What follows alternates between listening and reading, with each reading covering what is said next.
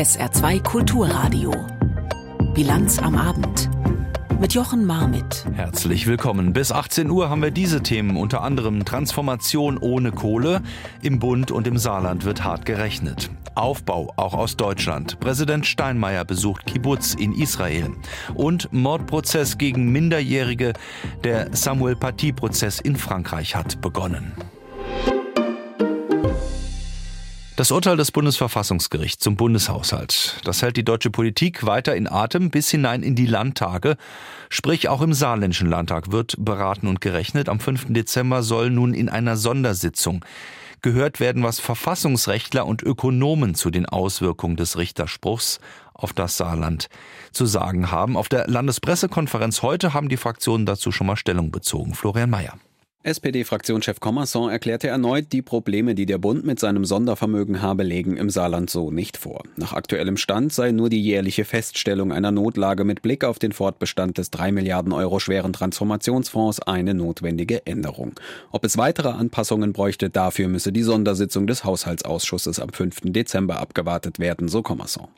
Auf die Expertenanhörung in der Sitzung wartet auch die CDU-Fraktion. Danach werde sie die Ergebnisse auswerten und schauen, wie sich die SPD dazu verhalte, sagte der Fraktionsvorsitzende Toscani. Würden nicht die aus Sicht der CDU notwendigen Konsequenzen gezogen, sei eine Klage gegen den Transformationsfonds eine Möglichkeit. Festlegen wollte sich Toscani darauf aber auch heute nicht. AfD-Fraktionschef Dörr warf Bundes- wie Landesregierung vor, die Verfassung bewusst verletzt zu haben, lieferte auf Nachfrage aber auch keine konkreten Lösungsvorschläge. Und Lösungen müssen her, sonst wird fossile weg, grüner Wasserstoff die Zukunft erstmal nicht so stattfinden. Im Saarland etwa wollten ja Bund und Land damit Milliarden investieren, um die dortige Stahlindustrie ab 2027 CO2-neutral zu machen. Auf dem Gelände in Ensdorf beispielsweise, dem ehemaligen Steinkohlekraftwerk, sollte zudem eine Chipfabrik entstehen. Doch auch hier könnte es ohne Fördermilliarden schwierig werden. Uli Haug. Es ist wie aus dem Lehrbuch für gelungenen Strukturwandel. Auf der Fläche eines ehemaligen Steinkohlekraftwerks im saarländischen Ensdorf soll eine Chipfabrik entstehen. Der deutsche Automobilzulieferer ZF und der US-Chipkonzern Wolfspeed wollen hier ab 2027 Siliziumkarbid-Halbleiter produzieren. Zur Präsentation der Pläne war extra Bundeskanzler Scholz angereist. Viel spricht dafür, dass Halbleitern aus Siliziumkarbid Zukunft gehört auf dem Gebiet der erneuerbaren Energien in der Telekommunikation und ganz besonders bei der Elektromobilität. Im Saarland hatte man lange gewartet, denn zuerst musste die EU-Kommission im Sommer beihilferechtlich grünes Licht geben, damit staatliche Fördergelder in den Aufbau der Chipfabrik fließen können. Insgesamt will Wolfspeed im Saarland 2,5 Milliarden Euro investieren. Bund und Land sollten bis zu 25 Prozent der Kosten übernehmen. Auch ohne endgültigen Förderbescheid hat man in Absprache mit der Bundesregierung das Bauen begonnen. Seit dem Bundesverfassungsgerichtsurteil und der seitdem unklaren Fördersituation drängt die Zeit noch mehr, sagt der saarländische Wirtschaftsminister Barke. Holen Sie unser Halbleiterprojekt. Wir sind dort in tiefen, intensiven Verhandlungen mit dem Unternehmen. Es sind erste Investitionen in den Standort bereits getätigt worden, auf der Grundlage auch äh, Vorhaben bezogener äh, erteilter Maßnahmen beginne. Also das ist wichtig, weil es hier um Vertrauen und Glaubwürdigkeit von Politik geht. In den USA pumpt die Regierung mit dem Inflation Reduction Act und dem Chips Act Milliarden in die Förderung von Computerchips, E-Mobilität und den Wasserstoffausbau. Und seit dem Wochenende ist klar, dass beispielsweise Großbritannien ebenfalls Milliarden in strategisch wichtige Industrien steckt. Und in Deutschland kann Wirtschaftsminister Habeck derzeit die Unternehmen nur mit Worten bei der Stange halten. Der entscheidende Satz ist, alle Projekte, die wir konzipiert haben, müssen möglich gemacht werden. Die Bundesregierung muss schnell eine neue Finanzierungslösung finden und auch das Saarland, das selbst ein kreditfinanziertes Sondervermögen zur Transformation der Wirtschaft aufgelegt hat, muss nacharbeiten. Denn auch hier gibt es verfassungsrechtliche Bedenken. Der saarländische Wirtschaftsminister Barke SPD. Wir haben uns ja den Transformationsfonds geschaffen äh, und werden da jetzt auch nochmal strukturell nacharbeiten. Wir sind in der Lage, unsere Anteile zur Finanzierung zu leisten. Und Im Übrigen, wir haben mehrfach aufgefordert, das auch gegenüber dem Bund zu garantieren, dass wir das können. Und wir haben das schon mehrfach getan. Nächstes Problem, mögliche Wettbewerbsverzerrungen, beispielsweise in der Stahlindustrie. Auch hier ist das Saarland betroffen. Der Saarstahlkonzern mit seinen 13.200 Mitarbeitern ist für den klimafreundlichen Umbau der Produktion mit einer dreistelligen Millionensumme in Vorleistung gegangen und wartet jetzt auf Förderzusagen.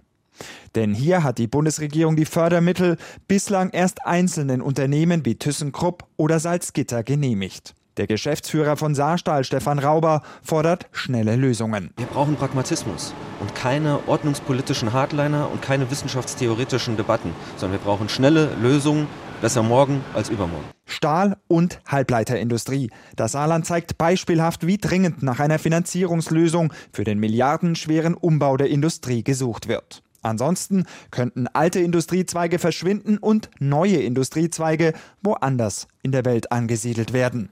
Wo wir gerade bei Veränderung, bei Transformation sind, darum ging es auch beim heutigen Treffen von Automobilindustrie, Gewerkschaften und Umweltverbänden sowie Vertretern aus der Halbleiter- und Batteriebranche mit Ministern und Bundeskanzler Scholz im Kanzleramt in Berlin. Hin zu Elektromobilität, so das Motto, zusammen mit der Frage, wie das Ziel der Bundesregierung, 15 Millionen E-Autos bis 2030 auf Deutschlands Straßen zu bringen, eigentlich erreicht werden kann. Mein Kollege Hans-Joachim Viehweger hat das Treffen beobachtet. Was sind die Ergebnisse des Treffens? Also das Entscheidende ist sicherlich ein gemeinsames Signal von Politik und Wirtschaft, dass man an den Plänen zum Hochlauf der E-Mobilität festhält. Ziel ist ja, dass in den kommenden Jahren mehr und mehr E-Autos in den Verkehr kommen. Die Zahl soll von rund einer Million heute auf 15 Millionen bis zum Jahr 2030 steigen. Auch die Ladeinfrastruktur soll dafür kontinuierlich verbessert werden. Allerdings konkrete Beschlüsse, wie das Ganze erreicht werden soll, die gab es laut der offiziellen Mitteilung nicht. Es wurde lediglich darauf hingewiesen, wie wichtig gerade jetzt günstigere E-Autos sind. Da ist etwas technokratisch von einer Verbesserung der angebotsseitigen Kostenstruktur die Rede.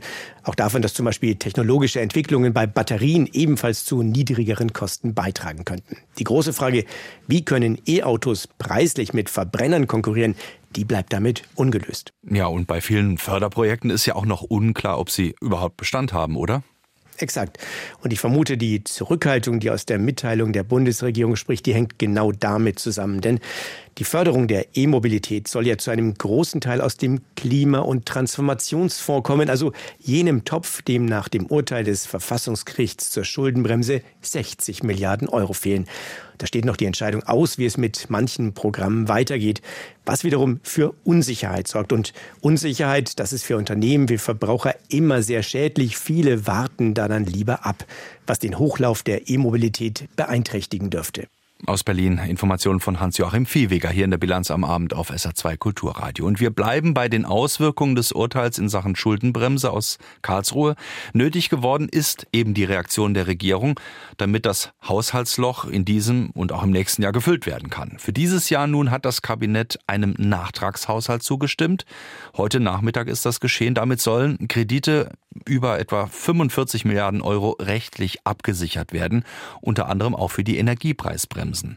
Damit steht nun eine Art Fahrplan. Philipp Eckstein. Eins nach dem anderen. So könnte man das Vorgehen von SPD, Grünen und FDP beschreiben. Nach dem Urteil aus Karlsruhe muss jetzt erstmal ganz schnell der Haushalt 2023 überarbeitet werden. Die Bundesregierung hat dazu ihren Entwurf fertig.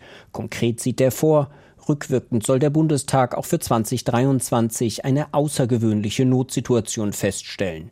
Das macht den Weg frei, die Schuldenbremse auszusetzen, zum vierten Mal in Folge.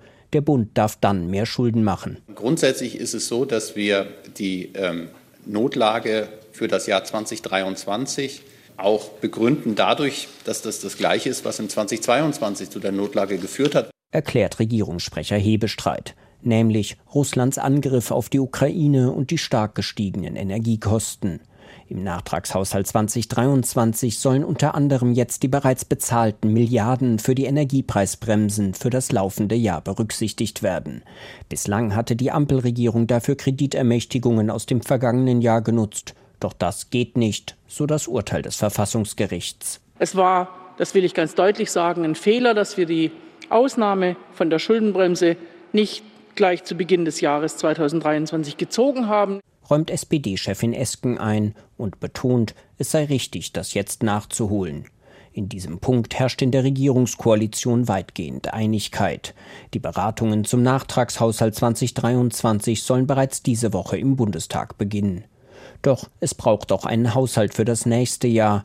Und da gibt es weiter Diskussionen. SPD-Chefin Esken. Es ist die Krisenbewältigung nicht aus einem Normalhaushalt zu stemmen. Deswegen ist dringend zu empfehlen, eben auch für 2024 die Ausnahmeregeln nochmal zu ziehen. Also erneut ein Aussetzen der Schuldenbremse. Eine Forderung, die es auch bei den Grünen gibt. FDP-Fraktionschef Dürr hält davon nichts. Es muss sachlich begründet sein, dass eine Haushaltsnotlage entstanden ist. Und äh, ich sehe jetzt für 2024 keinen neuen sachlichen Grund, um genau darüber zu diskutieren. Und doch, absehbar fehlen in den nächsten Jahren mindestens 60 Milliarden Euro, die nach dem Urteil im Klima- und Transformationsfonds gestrichen werden. Geld, mit dem unter anderem der Bau von Chip- und Batteriefabriken gefördert werden sollte. Nach einem Treffen mit seinem Amtskollegen aus den Ländern sagte Wirtschaftsminister Habeck, man sei sich einig, dass alle Projekte, die mit dem Klima- und Transformationsfonds erarbeitet wurden, auch möglich gemacht werden sollen. Zustimmung von Bayerns Wirtschaftsminister Aiwanger von den Freien Wählern. Unsere Projekte sind nicht Spaßprojekte, sondern existenziell wichtig. Und jetzt müssen alle Beteiligten den Weg finden, dieses Geld zu organisieren. Alle Beteiligten, das könnten auch die Bundesländer sein und die Opposition im Bundestag. Doch für die CDU-CSU stellt Fraktionschef Merz klar. Die Zeiten, wo wir den, die Transformation mit verfassungswidrigen Schulden finanzieren können, sind vorbei. Der Bundeskanzler sagt Merz, muss morgen eine wirklich grundlegende Wende der Politik seiner Regierung ankündigen und anschließend auch vollziehen. Deutlich weiter geht AfD-Chefin Weidel. Ich würde mir von dem Bundeskanzler Scholz erwarten, nicht, dass er morgen eine Regierungserklärung abgibt, sondern dass er seinen Rücktritt erklärt. Das wird am Dienstagvormittag im Bundestag sicher nicht passieren. Was aber erwartet wird, dass Kanzler Scholz ein paar Antworten liefert, wie die Ampelkoalition ihre Politik künftig finanzieren wird. Und wie diese Worte ausfallen werden, erfahren Sie natürlich hier auf SR2 Kulturradio morgen dann eben. Jetzt erstmal gehen wir zu einem ungarischen Schloss in der Nähe von Budapest, Vysegrad. Danach ist eine Gruppe benannt. Darin vertreten die mitteleuropäischen Staaten Polen, Tschechien, Slowakei und Ungarn. Und wenn die sich treffen, dann geht es in letzter Zeit meist um das Thema Migration und Schleuserkriminalität. Die deutsche Bundesinnenministerin Nancy Faeser war nun auch mit dabei beim Treffen in der südungarischen Grenzstadt Szeged. Da hat sie ihre Amtskollegen getroffen, Silke Hane. Der Ort des Innenministertreffens der vier Visegrad-Staaten Tschechien, Polen, Slowakei und Ungarn mit ihren Amtskollegen aus Deutschland und Österreich war wohl nicht zufällig gewählt. Ganz in der Nähe der ungarischen Stadt Szeged verläuft die Grenze zu Serbien, die EU-Außengrenze. 2015 errichtete die Orban-Regierung dort einen hohen abweisenden Zaun. Über 160 Kilometer geht er. Migranten hält der Zaun allerdings nicht ab. Die Route über Serbien, Ungarn und weiter nach Österreich ist aktiv. Das weiß auch Bundesinnenministerin Nancy Faeser. Um das Problem zu lösen, sollen die Grenzbehörden nun mehr miteinander reden. Wir haben uns entschieden, dass die Grenzbehörden enger zusammenarbeiten, sich regelmäßiger treffen um auch ähm, ein quasi ein gemeinsames Lagebild zu haben, zu wissen, wo kommen die Menschen her, über welche Route, wann kommen sie. Und das ist für uns alle sehr, sehr wichtig. Und ich bin froh, dass das heute erreicht werden konnte. Vor allem die Schleuserkriminalität soll begrenzt und so die EU-Außengrenze geschützt werden. Das haben sich die Innenminister zum Ziel gesetzt. Österreichs Innenminister Gerhard Kahner. Der Kampf gegen die organisierte Kriminalität, die am meisten Profit zieht aus dieser illegalen Migration. Und hier haben wir eben vereinbart, dass wir uns gerade auf polizeilicher Ebene noch intensiver auch abtauschen, damit wir hier nicht nur die kleinen Fische, sondern wirklich auch die großen Hintermänner auch fangen, damit wir diesem brutalen Geschäft der organisierten Kriminalität auch das Handwerk legen können. Dass Ungarn vor wenigen Monaten hunderte Schleuser aus Gefängnissen entließ, kritisierte Faeser heute vor deutschen Medien im Anschluss an die Konferenz der Innenminister. Und natürlich ist es nicht in Ordnung, ähm, Schleuser wieder freizulassen. Deswegen ist es aber wichtig, auch vor Ort zu kommen und dies zu sagen. In der ungarisch-serbischen Grenzregion war es zuletzt zu Gewalt zwischen Migranten gekommen. Manche vermuten, dass Kämpfe zwischen Schlepperbanden dahinter steckten. Dass davon ausgerechnet um den Grenzzaun herum viele aktiv sind, ist in der Gegend ein offenes Geheimnis. Auch deutsche Polizeibeamte dürften das mitkriegen. Sie sind in Serbien im Rahmen einer Frontex-Mission im Einsatz. Einsätze wie diese begrüßte Faeser und kann sich eine Ausweitung vorstellen. Um auch darauf zu achten, dass rechtsstaatliche Mittel eingehalten werden. Wenn die Migranten einmal über den Zaun in Ungarn sind, müssten sie eigentlich dort ihren Asylantrag stellen, so lauten die Dublin-Regeln. Der ungarische Rechtspopulist Viktor Orban hat das aber nahezu unmöglich gemacht. Die Asylzahlen in Ungarn bewegen sich im zweistelligen Bereich pro Jahr. Vom EU-Asylkompromiss fühlt Orban sich, Zitat, rechtlich vergewaltigt. Der ungarische Innenminister kündigte heute erneut an, bei der geplanten Umverteilung von Migranten nicht mitzumachen. Der Rat der EU hatte den Pakt mit qualifizierter Mehrheit ohne Ungarn verabschiedet. Laut Faeser steht die EU in den Verhandlungen zwischen Rat, Parlament und Kommission kurz vor einer Einigung. Deutschland halte daran fest in Sachen Grenzzaun. Da lohnt aktuell auch ein Blick nach Nordeuropa, nach Finnland, dem EU-Staat mit der längsten Grenze zu Russland, mehr als 1300 Kilometer lang. Die finnische Regierung wirft Russland nun vor, Menschen ohne Papiere bis zum letzten offenen Grenzübergang zu bringen. Von dort berichtet Sophie Donges. Im Moment ist nicht vorhersehbar, wie sich die Lage an der Grenze entwickelt, noch nicht mal, was am nächsten Tag passiert. Seit vergangenem Freitag ist nur noch ein Grenzübergang zwischen Finnland und Russland geöffnet. Am Samstag kamen hier 55 Migranten aus Drittstaaten an. Gestern waren es nur drei, berichtet Axeli Renneli vom lappländischen Grenzschutz. Der Tag war ruhig. Der Grenzschutz hat sowohl am Kontrollpunkt als auch im Gelände Kontrollen durchgeführt. Eine Viertelstunde vor Feierabend kamen drei Asylsuchende an, eskortiert von russischen russischen Sicherheitsbeamten. Sie überquerten die Staatsgrenze auf Fahrrädern. Diese drei Männer haben einen Asylantrag gestellt.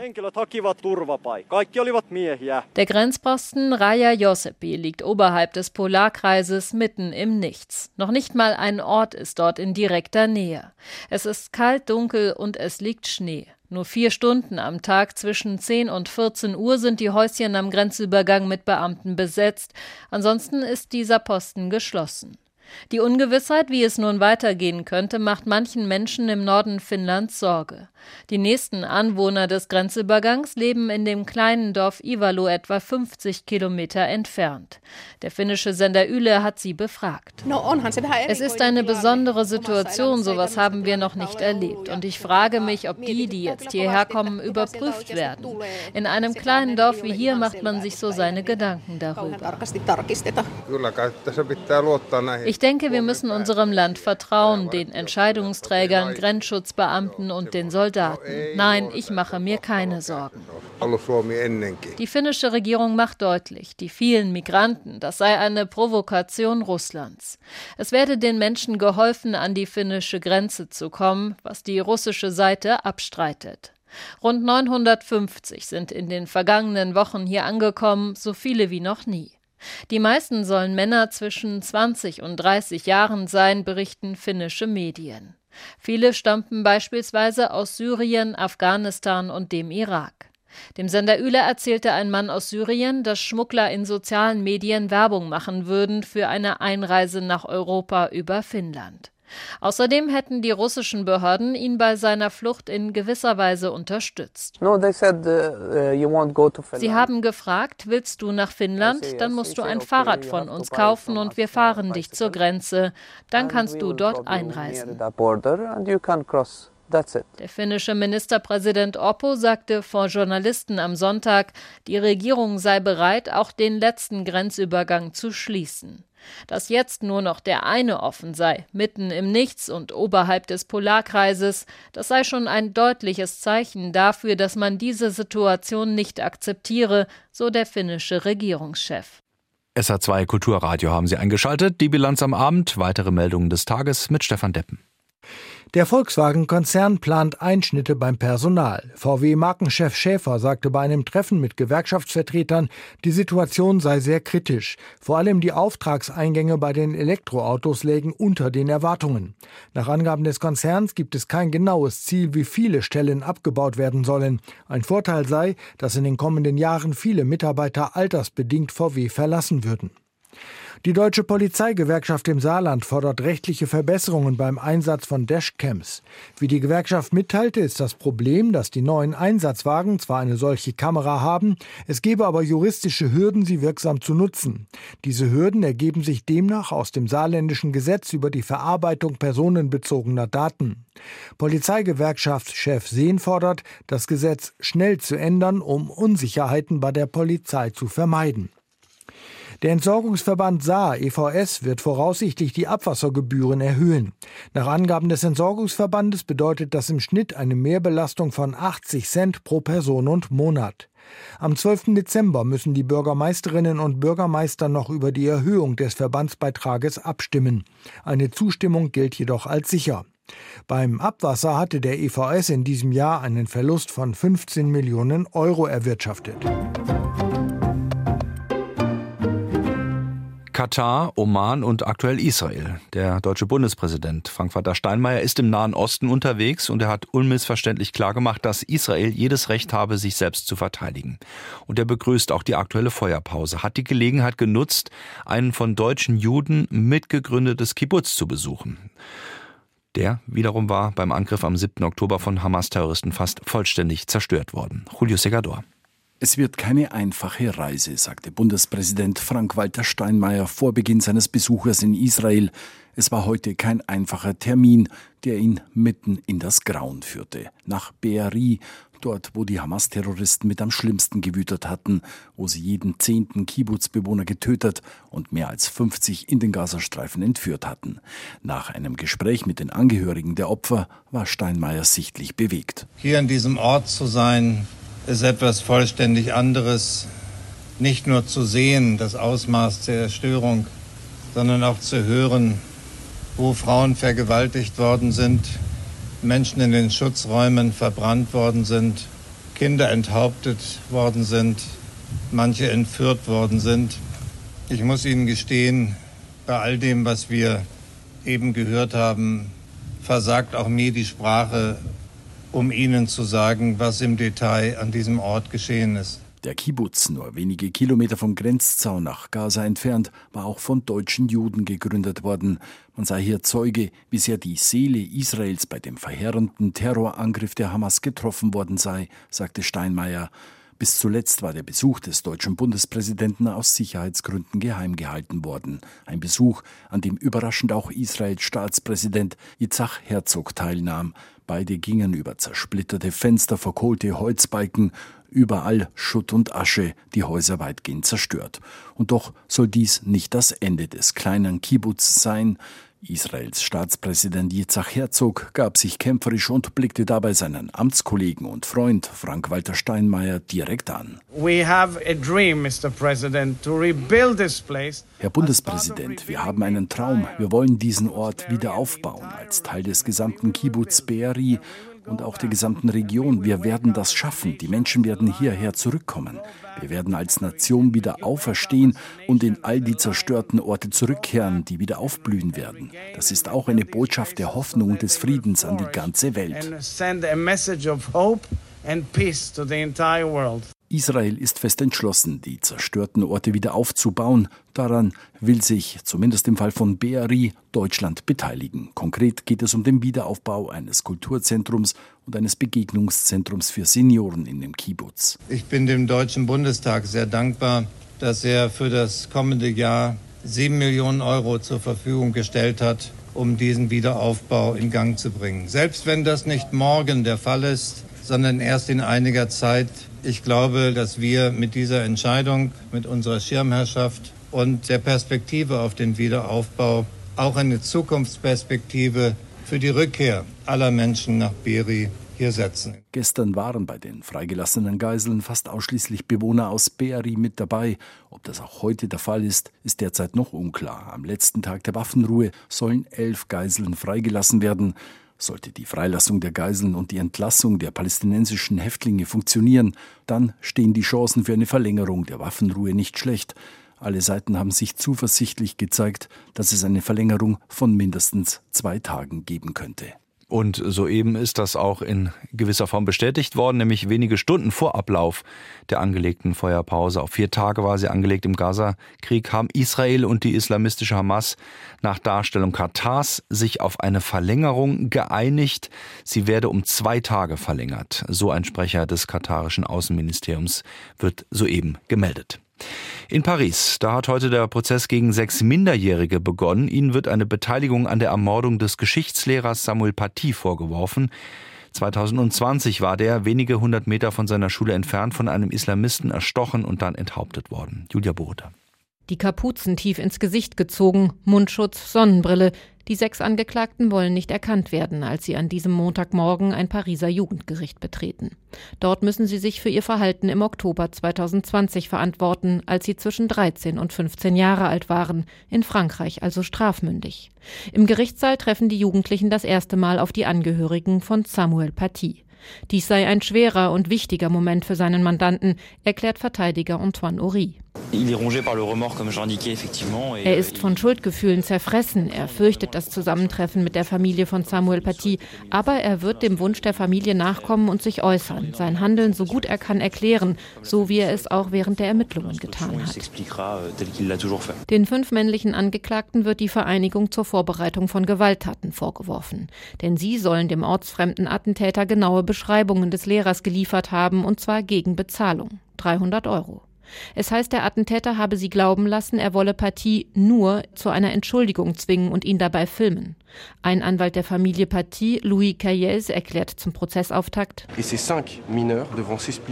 die Jugendlichen müssen erklären, warum sie niemanden alarmiert haben. Zwei Stunden lang befand sich der Attentäter vor der Schule. Samuel Paty hätte gerettet werden können, wenn sie nur jemanden alarmiert und gesagt hätten, dass sich da einer rumtreibt. Euh, das einzige Mädchen, das sich vor Gericht verantworten muss, ist ist wegen Verleumdung angeklagt. Sie hatte vor ihrem Vater behauptet, Paty sei islamfeindlich und diskriminiere Muslime im Unterricht. Eine infame und folgenschwere Lüge. Denn aufgrund dieser Aussage rief ihr Vater im Netz dazu auf, Paty zu bestrafen, trat in Kontakt mit einem Islamisten, der daraufhin ein Hassvideo verbreitete und dieses wiederum rief den Attentäter auf den Plan. Die Lehrer an Patys Collège sind bis heute fassungslos darüber, was ihre Schüler getan haben. Eine Kollegin erzählt anonym im Radiosender France Info. Warum haben sie Geld entgegengenommen? Warum haben sie einem Fremden ihren eigenen Lehrer ausgeliefert? Wie haben sie so etwas fürchterliches tun können? Euh, Einige damalige Kollegen Patys wollen als Nebenkläger zugelassen werden, um dem Prozess beizuwohnen und Antworten auf die vielen quälenden Fragen zu finden finden. Denn auch das Leben der Lehrer ist nicht mehr dasselbe. In uns hat sich eine Art Misstrauen festgesetzt. Wir sind zurückhaltender, wissen, was Samuel passiert ist, kann uns auch passieren. Dies gilt umso mehr, als vor wenigen Wochen am 13. Oktober dieses Jahres erneut ein Lehrer von einem Islamisten erstochen worden ist. Dominique Bernard an einer Schule in Arras. Viele Lehrer seien heute verunsichert, berichtet Patys frühere Kollegin. Euh, ich bin sicher sensibler bei einigen Unterrichtsthemen, zum Beispiel bei Diskriminierung, Sexismus, Laizität. Ich bin immer auf der Hut, als gingen sofort die Alarmglocken in mir an. Aber das heißt nicht, dass ich diese Themen jetzt ausspare, denn das würde ja bedeuten, dass der Terrorismus gewonnen hat. Das Urteil gegen die sechs Jugendlichen wird am 8. Dezember erwartet. Das Strafmaß sieht bis zu zweieinhalb Jahre Gefängnis vor zum Wahlsieger in den Niederlanden, Gerd Wilders. Der wollte eigentlich ab heute sondieren, also ausloten, was mit wem geht. Doch der von ihm ernannte Sondierer, Chom van Strien, so heißt er, der ist erstmal zurückgetreten, wegen Betrugsverdachts. Ludger Katzmirzak. Laut Medienberichten hat ein früherer Arbeitgeber bereits im März Anzeige wegen Betrugs gegen van Strien erstattet. Der 72-Jährige bestreitet die Vorwürfe, zieht aber wegen der entstandenen Unruhe die Konsequenzen, so seine Worte, und macht Platz für einen neuen Vermittler oder eine Vermittlerin. Er oder sie werde vermutlich eine etwas größere Distanz zur Tagespolitik haben, sagt Wilders. Ich bin positiv gestimmt. Ich bin nu. Ich bin positiv gestimmt. Ich bin gerade damit beschäftigt, eine andere Person zu finden und schaue, ob die Kollegen sich damit arrangieren können. Und ich hoffe, dass wir morgen schon weitermachen können, denn das ist es, was die Niederlande jetzt brauchen. Laut Medienberichten soll der frühere Innenminister Ronald Plasterk die Aufgabe übernehmen. Der Sozialdemokrat hat sich vor sechs Jahren aus der Politik zurückgezogen und geht heute immer öfter auf Distanz zu seiner Arbeitspartei. In einer Zeitungskolumne schrieb er, dass ein Bündnis von Wilders mit der konservativ-liberalen FFD, dem neuen NSC des früheren Christdemokraten Peter Omtzigt und der Bauernpartei auf der Hand liege. Die FFD hat eine Regierungsbeteiligung allerdings schon ausgeschlossen und Omzigs Antwort steht noch aus. Für den Amsterdamer Politologen Matthijs Rodein ist aktuell noch alles offen. Wilders will gerne regieren, aber es kann auch ganz anders kommen, dass er keine Minister stellt und dass es doch eine Konstruktion gibt ohne die PVV. Das sind alles noch Möglichkeiten. Rein rechnerisch ist sogar ein Mitte-Links-Bündnis möglich. Sehr wahrscheinlich ist diese Option allerdings nicht. Die Sondierungsgespräche sollen zeigen, zu welchen Kompromissen die Parteien bereit sind, und diese Gespräche beginnen nun mit Verspätung. Der Schnee heute hat im Saarland teilweise für Behinderungen im Nahverkehr gesorgt. Auch im Wendel fahren bis auf weiteres auch keine Busse.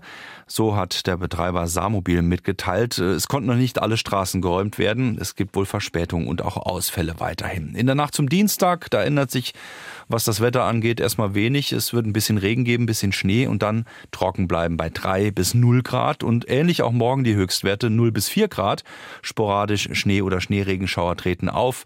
Also winterliches Wetter mit entsprechend angepasster Fahrweise sollten Sie dann durch die Nacht kommen. Mein Name ist Jochen Marmit. Danke Ihnen soweit für die Bilanz am Abend hier auf SA2 Kulturradio. Wünsche Ihnen noch einen schönen Montag